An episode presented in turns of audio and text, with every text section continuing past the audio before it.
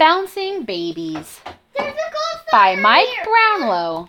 There's a ghost under here. Me now. Baby Sophie gives a yawn when she wakes just half past dawn. Stop. Get out your hand. Baby Benny on the mat sucks his toes. Can you do that? Anna pulls her sweater on disappears. Now where has she gone? Where's the? Little baby Catherine dribbles milk all down her chin. Bouncing baby Anthony sucks his thumb contentedly. Can you do that?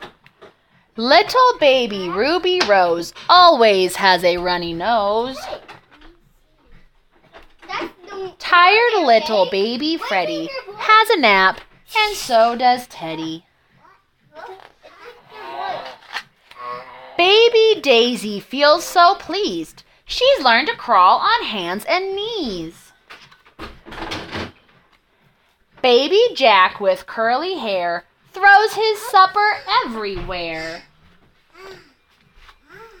Baby Arthur laughs and laughs, splishing, splashing in the bath.